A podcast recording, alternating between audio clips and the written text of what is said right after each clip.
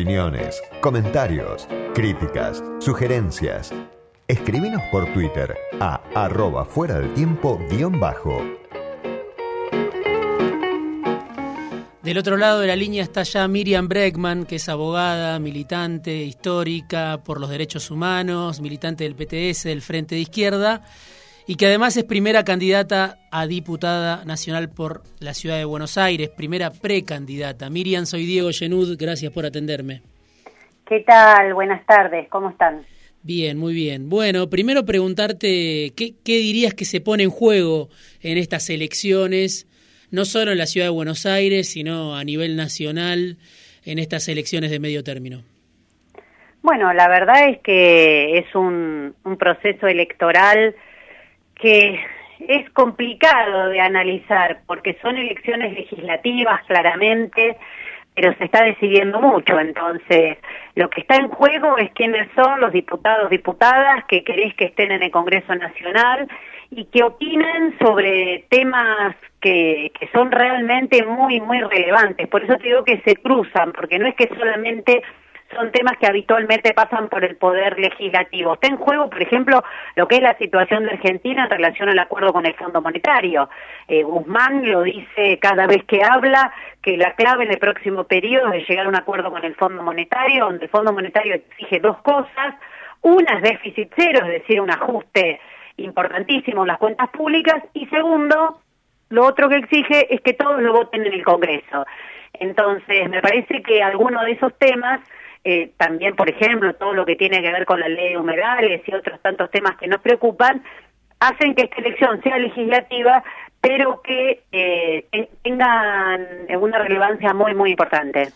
Sí, en, en, este contexto ¿no? de pandemia durante casi todo la primera etapa del, del gobierno de Alberto Fernández, con la deuda que por un lado es parte de, la herencia de Macri, ahora hay una discusión sobre el endeudamiento incluso dentro del frente de todos, pandemia, deuda, recesión, apatía, digo, vos qué, qué, qué política pensás que desplegó el frente de todos frente a esa crisis social, a esa emergencia y en todo caso por qué, por qué la impugnás ¿no? a la política del gobierno? Porque ellos desde el gobierno dicen básicamente hicimos lo que pudimos en este contexto tan difícil de pandemia y de herencia. ¿Cuál fue esa política y por qué desde el Frente Izquierda o, vos en lo personal la impugnás? Mira, que hay una pandemia, hay una pandemia que afecta a todo el mundo y en particular a países como la Argentina, eso es así, no lo niega nadie que la herencia macrista es nefasta, eso no lo niega nadie. Yo estuve en la calle el primer día del gobierno de Mauricio Macri para enfrentarlo y la izquierda tiene el orgullo que no tiene ninguna otra coalición política que jamás, jamás acompañó a Macri ni le votó ninguna de sus leyes terribles, pero que no solo las económicas o las de ajuste a los jubilados, tampoco el arrepentido de todas esas vergüenzas que llevaban al Congreso Nacional y que, y que querían hacer votar bajo la amenaza de que si no votabas eso estabas a favor de la corrupción. Bueno, la izquierda como no tiene nada que ver con eso, pudo enfrentarse y pude porque eh, tuve la oportunidad de hacerlo también personalmente, enfrentar cada una de, de esas cosas. Entonces, con esa que eso existe, es verdad, que existe la consecuencia de la pandemia, como te decía antes, es verdad. Ahora, sobre eso se toman decisiones políticas. Y esas decisiones políticas demostraron que el gobierno de Alberto Fernández es absolutamente blando con los poderosos, absolutamente blando con los poderosos. Y eso creo que también marca esta campaña electoral, porque lo que hay, no solo que hay todavía bronca por por la herencia macrista y porque la reta Vidal se quiere plantear como algo distinto, pero todo el mundo tiene muy fresco que fueron los que gobernaron con Macri, sino que también hay un gran desencanto de un amplio sector de votantes de Alberto Fernández. Eso también es una novedad de esta elección y ese desencanto tiene que ver porque muchas personas lo votaron porque realmente creyeron lo que él dijo en campaña de que iba a dejar de lado la, la etapa del endeudamiento, que ahora eh, iban a hacer otras decisiones, que entre los bancos y los jubilados iba a elegir a los jubilados, y nada de eso pasó. Entonces me parece que es muy importante que eso se discuta en la campaña, porque a mí no me parece bien que se queden en la casa masticando bronca. Yo creo que hay que hablar de frente y hay que decir que esa bronca, que ese desencanto, que esa desilusión, hay que transformarlo en lucha, hay que transformarlo en organización y que las cosas se pueden cambiar. que con agachar la cabeza, quedarnos quietitos no, no, no pasa nada. Que también el abstencionismo, ¿no? Porque muchas elecciones que se han dado en el interior del país se ve una alta cantidad de, abstención electoral. Bueno, todo eso beneficia a los que gobiernan. Yo creo que realmente hay que poner en pie una alternativa de izquierda que cuestione verdaderamente cada una de estas cosas. La dirigencia política, vos coincidís con los, con los diagnósticos que hablan de una dirigencia política que tiene comportamientos de casta, que está alejada de los problemas. Digo, la imagen de, de Olivo fue como uno de los elementos que, que se mencionaba como una prueba de esa distancia entre la dirigencia de los partidos mayoritarios y los problemas de, la, de la mayor parte de la sociedad. ¿Cuál es tu mirada sobre eso? Sí, claro, claro, completamente alejada de, de la realidad, claramente, claramente. Pero no solo eh, la foto de Olivos, la foto de Olivos es el extremo máximo porque es eh, la misma persona que redacta un DNU por el cual se toma Sergio Berni para salir a los tiros a perseguir a los pibes de la provincia de Buenos Aires, se toman en, en Mansur en Tucumán para para asesinar a Luis Espinosa, o sea, cosas monstruosas se hicieron en pos de supuestamente garantizar la cuarentena y en el mismo momento quien firma ese DNU, quien empodera las fuerzas de seguridad, quien saca a las Fuerzas Armadas a la calle, algo que también pasó en plena pandemia por la firma de Alberto Fernández, después nos dice, o, nos enteramos, mejor dicho, que festejaba y hacía cumpleaños en la Quinta de Olivos, de la residencia oficial. Entonces, ese es el caso extremo, pero también es el cumpleaños de Carrió. Entonces, me parece que, que verdaderamente todo eso muestra a políticos que están eh, completamente alejados de la vida como cualquiera. Vos sabés que el Frente de Izquierda tiene un proyecto que lo hemos presentado ya varias veces en el Congreso Nacional para que los funcionarios políticos cobren como una enfermera, cobren como una docente, que cobren y que vivan como cualquiera. Todo esto muestra que están muy, muy alejados de, de cualquier realidad, ¿no? Sí, realmente. Creo que también eso produce este desencanto del que yo te hablaba antes, tiene mucho que ver con eso, tiene mucho que ver con haber confiado que se terminaba con ese gobierno de Mauricio Macri, que era el país atendido por sus propios dueños, pero que el gobierno de Alberto Fernández cada vez que los poderosos le hace bu, retrocede y concede y que el pueblo trabajador cada, vive, cada vez vive peor, ¿no? Entonces, si en ese contexto además vos ves que hay un vacunatorio VIP, que hay fiestas en Olivos, todo eso va generando una situación realmente de, de bronca y es lógico que eso ocurra. Después de los años de Macri, después de bueno la crisis heredada por un lado, después de la pandemia, después de, de, la caída del poder adquisitivo de los años de Macri, pero también del Frente de Todos, que lleva un año y medio cayendo salarios, cayendo jubilaciones, por eso tampoco el consumo reacciona. Digo, ¿Por qué pensás que el sistema político se mantiene en apariencia tan firme o con tanta legitimidad? Que es algo que incluso desde el frente de todos muchas veces se enorgullecen cuando eh, tienen vínculo o tienen diálogo con Estados Unidos, por ejemplo. Bueno, ellos plantean el gobierno casi como un garante de esa estabilidad. ¿Por qué, por qué esa, esa legitimidad se mantiene si es que se mantiene de un sistema político en un contexto tan difícil? Sí, mira, Diego, lo de la legitimidad hay que verlo, ¿no? ¿Qué grado de legitimidad tiene eh, precisamente porque, porque hay mucho descontento?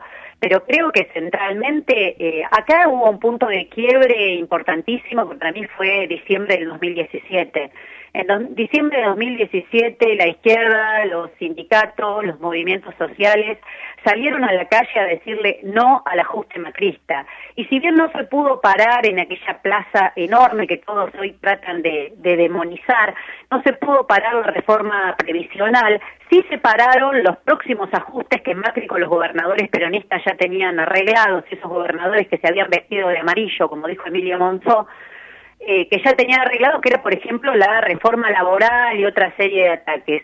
Y eso yo digo que fue un punto de inflexión, porque por un lado mostró la enorme fuerza social, la enorme fuerza política para para lograr cambios y transformaciones que tenemos cuando salimos, cuando nos movilizamos, cuando sale toda esa fuerza desde abajo, pero por otro lado digo que fue un punto de inflexión porque desde allí el peronismo, los sindicatos, hicieron un giro veloz hacia hay 2019 y si mm. decías algo, si salías a la calle te decían que, le estabas haciendo el juego a la derecha y que solo te quedaba quedarte calladito en tu casa e ir a votar en 2019. Bueno, toda esa pasivización deliberadamente decidida hoy la estamos pagando hoy la estamos pagando. Mientras el mapa de América Latina se viste de movilizaciones, mientras se hace tambalear hasta la propia constitución de Pinochet, que parecía inamovible, pétrea, decimos los abogados o las abogadas, bueno, en Argentina hay una pasividad que no se condice con el nivel de ataque, ni con el nivel de ajuste, ni con que sea el cuarto año de pérdida del valor de los salarios, como vos decías, pero hay responsables políticos de eso. Hay responsables políticos de que no se movilicen, que no salgamos a la calle, que los sindicatos para lo único que se juntan con Alberto Fernández es para pedir alguna cuota de poder o algún monto de dinero extra para su propio manejo. Entonces me parece que hay que señalar los responsables políticos de eso, porque si no parece que las cosas se dan. No, las cosas no se dan así.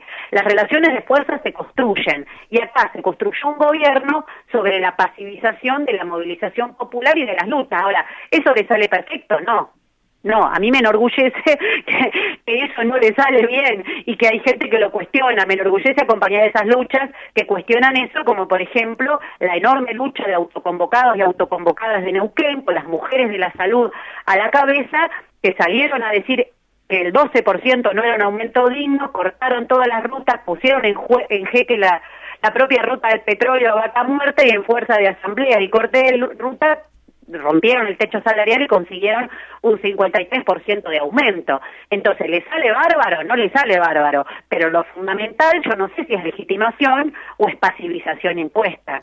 Vos hablabas de los movimientos sociales del 2017, de lo, bueno, de las jornadas contra la reforma previsional y además sos abogada de Juan Grabois, ¿no? Uno de los dirigentes de lo que se conoce como la CT, bueno, cercano a, bueno, parte del Frente Patria Grande, cercano a la Cámpora. Digo, ¿cuál es la discusión o la diferencia o cómo es ese diálogo entre ustedes?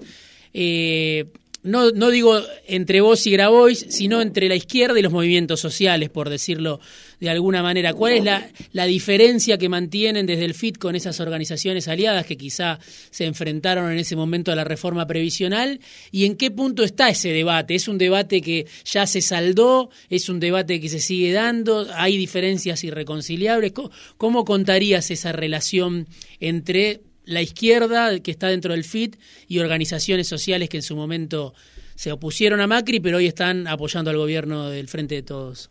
Mira, yo defendí, por supuesto, a Juan Grabois cuando Patricia Bullrich lo atacaba y, tiraba carpetazos por televisión y me parece que está muy bien que cualquier abogada que se diga de izquierda tiene que defender las libertades democráticas y, me parece que eso es así y, la, yo además de eso soy abogada de fábricas recuperadas, así que imagínate que la problemática de todos esos sectores los conozco muchísimo porque es lo, en lo que trabajo todo el día y en lo que dedico la mayor cantidad de mi tiempo de militancia desde hace muchísimos años, acompañando a los trabajadores y trabajadoras de Salón, de Donnelly, en ver cómo eh, conseguimos trabajo genuino para todos esos compañeros y compañeras, es decir, es parte de mi militancia cotidiana. Más en general, mi cuestionamiento es que al alinearse los, un sector de los movimientos sociales con el, con el gobierno de Alberto Fernández, eh, se retiraron prácticamente de la calle y hoy eh, colaboran en ese clima de, de, pasividad que no se condice, como te decía antes, con el nivel de ataque. Cuando yo digo que Caballo dijo que estaba muy bien y que estaba asombrado incluso por el ajuste que estaba llevando adelante Guzmán, no, no es joda, no es un chiste, es gravísimo, mm. es gravísimo. Hace muy poquito en una entrevista en la revista Crisis, eh, Mario Santucho le pregunta a Guzmán, le dice, el periodista le dice, bueno, ¿cuál sería el modelo de desarrollo? Porque dice que estábamos dando, Guzmán había dicho que estábamos dando grandes pasos en desarrollo del país. Y él dice el pago de la deuda como primera respuesta. Bueno, eso es lo más neoliberal que yo escuché en mi vida. Y no pasa nada, dice eso y nadie se lo cuestiona. va a estar el país absolutamente a pagar la estafa macrista, es lo que está haciendo. Entonces, yo creo que, así como acompaño todos los reclamos de los movimientos sociales, como me parece una ofensa que hoy el potenciar trabajo alcance solamente un millón de personas, que además sea la mitad del salario del salario básico, es decir, todas las cosas que denuncio todos los días, pero la par tengo que decir que hoy deberíamos estar dando una pelea de otras características frente a un gobierno que no es que no hay dinero. Los ingresos del Estado del año pasado a esto aumentaron un 66,3%, pero la ayuda social se redujo un 53%. 53% se redujo la ayuda social del año pasado a este. En el IFE se habían anotado 11 millones de personas, lo cobraron alrededor de 9. Hoy el potencial trabajo es un millón. ¿Qué pasa con los otros 10 millones de personas?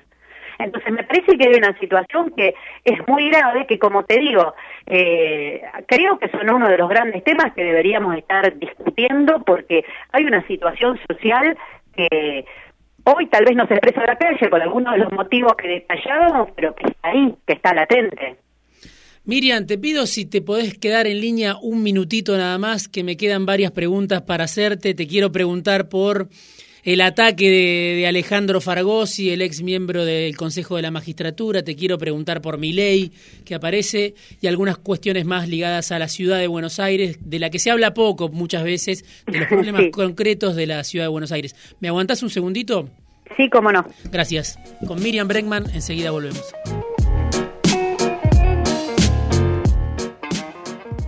Fuera de tiempo. Una hora por semana para saber por dónde van la política y la economía.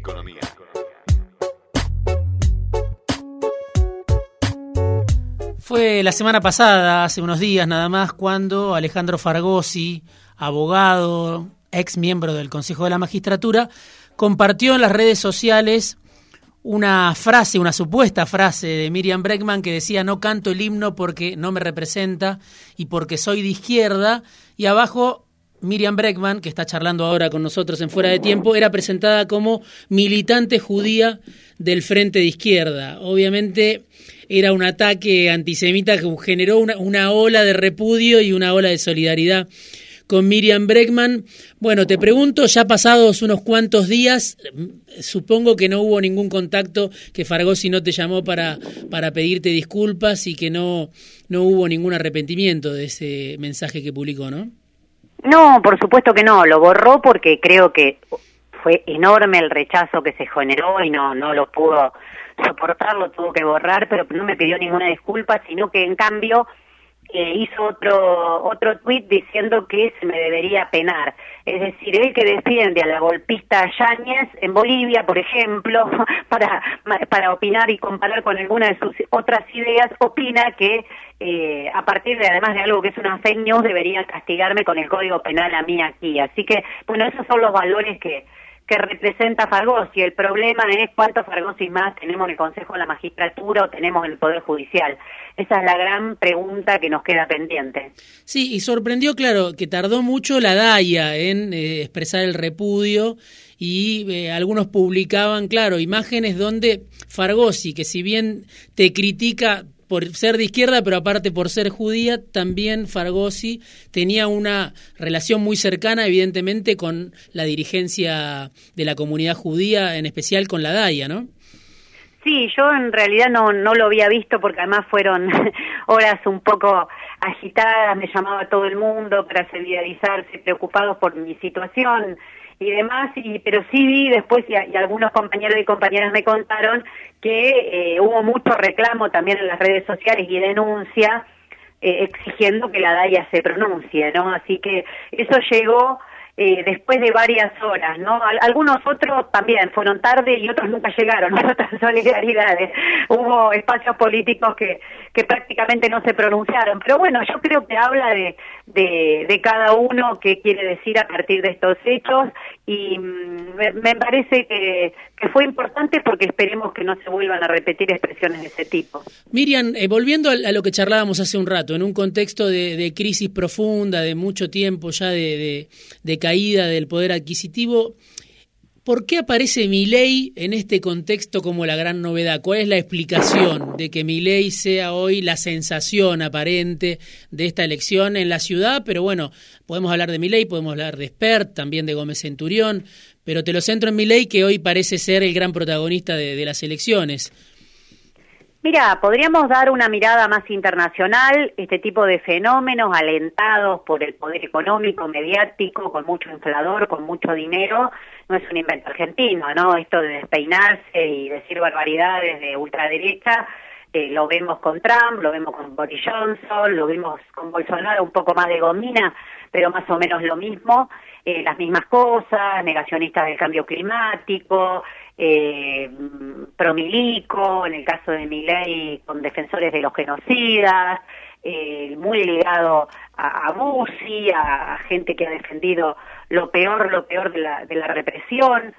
Me parece que eso sería una mirada más internacional que lo ubica como, como un fenómeno donde, como te digo, hay muchas fundaciones y mucha apuesta económica y mediática detrás.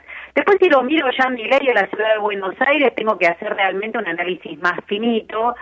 La derecha de la ciudad de Buenos Aires, es decir, cambiemos juntos por el cambio o el nombre de ocasión que tengan, ha sacado el 62-64% de los votos en esta ciudad. Es decir, la derecha tenía una representación política grande.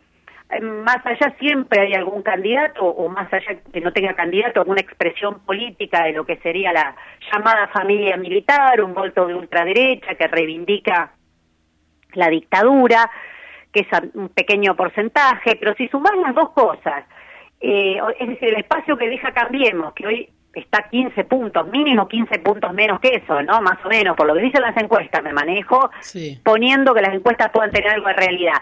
Dejan un espacio vacante bastante importante. De ese espacio vacante, evidentemente, es donde crece mi ley, un sector de la derecha tradicional que se radicaliza, que se combina con un personaje mediático que con mucho inflador logra reunir ese espacio vacante y la derecha militar y algunas otras expresiones eh, de voto antiderecho y demás. A mí me parece que son la reacción, son la reacción al avance que hemos tenido en nuestras luchas, al cambio de, de, mapa político que hay en América Latina, donde sus países modelos, Chile, Colombia, se derrumban, nadie puede decir que es un modelo Hoy el gobierno de, Piñera sumido en una gran deslegitimación, Colombia atravesado por enormes movilizaciones, bueno, lo que pasó en Perú, etcétera, etcétera, incluso Bolsonaro muy cuestionado también en Brasil, no, no me quiero meter, Diego, en analizar cada uno, pero el mapa de América Latina cambió y se vistió de movilizaciones. En ese marco creo que son reacción, son reacción a la lucha de las mujeres, vos pensás los valores que ellos representan, la misoginia, la defensa de sus privilegios de clase, de sus privilegios de género, todo eso creo que los muestra no como, como una acción, sino como verdaderamente gente que se planta y que ve en las mujeres que avanzamos en nuestros derechos dos peligros. No solo que conquistamos el derecho al aborto con todo en contra, sino que lo conseguimos en la calle. Por eso lo digo también con América Latina. Me parece que los asustan las dos cosas las dos cosas. Y lo relaciono también con lo de Falgosi que me preguntabas antes. ¿eh?